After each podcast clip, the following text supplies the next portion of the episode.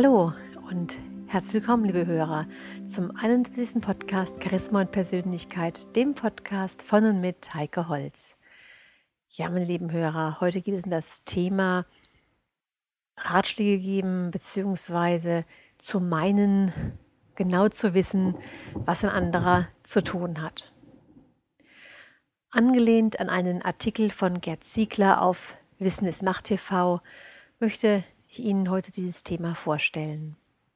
Gerd Ziegler fragt in seinem Artikel, kennen Sie das?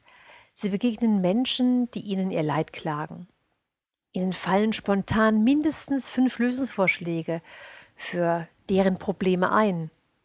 Ja, und diese Menschen finden in jeder Lösung, die sie anbieten, wieder zwei neue Probleme. Und wahrscheinlich ist Ihnen das, meine lieben Hörer, schon genauso oft passiert wie auch mir. Ja, und wenn andere Menschen uns von ihren Problemen und Sorgen berichten, fällt es uns oft relativ leicht, Lösungsansätze zu erkennen. Und oft fällt uns auch schnell auf, wo der wirkliche Grund der Probleme liegt, nämlich bei unserem gebeutelten Mitmenschen selbst. Und Gerd Ziegler beschreibt hier eine Situation, als er selbst noch als Angestellter tätig war. Er hatte da einen Kollegen, der ständig über die unannehmbaren Zustände in dieser Firma jammerte. Der Chef war ein arroganter Despot, der das Gehalt am untersten Level hielt und viele der Kollegen arbeiteten gegen ihn. Und insgesamt war es eine unerträgliche Situation für diesen Kollegen und er lechzte förmlich nach Erlösung.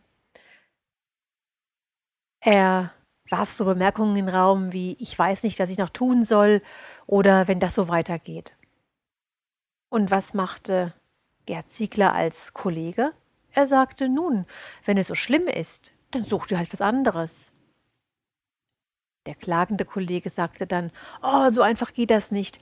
Der Arbeitsmarkt ist schwierig geworden, die Angebote spärlich und überhaupt.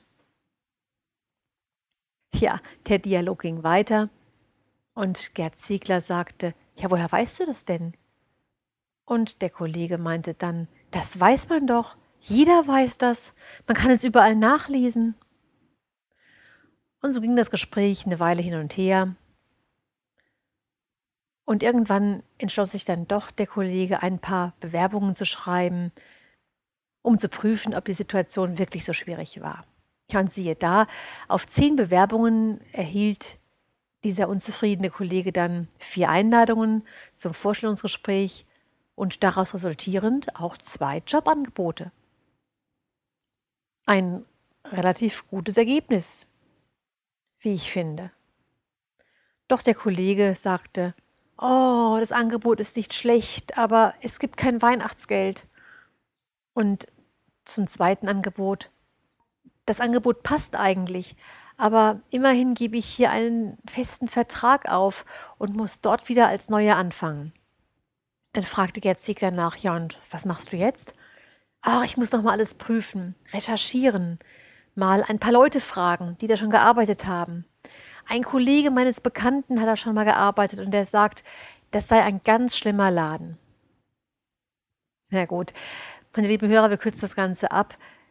Er hat also beide Angebote ausgeschlagen und arbeitet noch heute, 15 Jahre später, immer noch in derselben Firma, die er tagtäglich so unerträglich fand und mit großer Wahrscheinlichkeit auch noch unerträglich findet. Jetzt können wir uns fragen, ist dies ein Einzelfall? Also aus meiner Beratungspraxis kann ich sagen, nicht wirklich.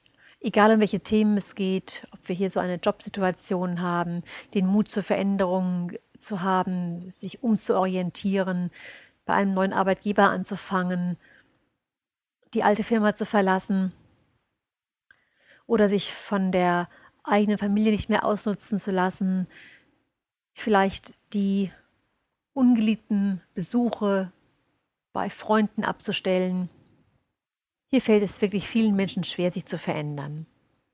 Und hier bringt auch Gerd Ziegler ein, noch ein weiteres Beispiel von einer Bekannten, die verheiratet ist und ein scheinbar nach außen hin glückliches, normales Leben in einer Partnerschaft führt. Doch er trinkt öfter mal einen über den Durst, was nicht so wirklich außergewöhnlich ist. Gibt es ja häufiger. Doch mittlerweile sieht er in seiner extremen Betrunkenheit weiße Mäuse, vermutet imaginäre Liebhaber im Schrank und inzwischen verprügelt er auch seine Frau. Jetzt vertraut sie sich ihren Freunden an. Ja, und welcher Rat, meine lieben Hörer, ist hier wohl der naheliegendste? Wenn überhaupt, dann noch eine allerletzte Verwarnung, die Aufforderung, eine Therapie wahrzunehmen und im Wiederholungsfall natürlich die sofortige Trennung. Doch auch hier erzählt Gerd Ziegler, tatsächlich ist diese Bekannte heute noch bei diesem Mann und die Partnerschaft geht kontinuierlich dem endgültigen Abgrund entgegen. Weiß diese Bekannte, dass er sie mitreißen wird? Mit Bestimmtheit. Weiß sie auch, dass sie gehen sollte, um sich zu retten? Ganz sicher. Tut sie es? Nein. Aus dem Verpflichtungsgefühl, aus dem Glauben, alles würde sich zum Guten wenden, aus Angst, es könnte alleine noch schlimmer für sie kommen, warum auch immer.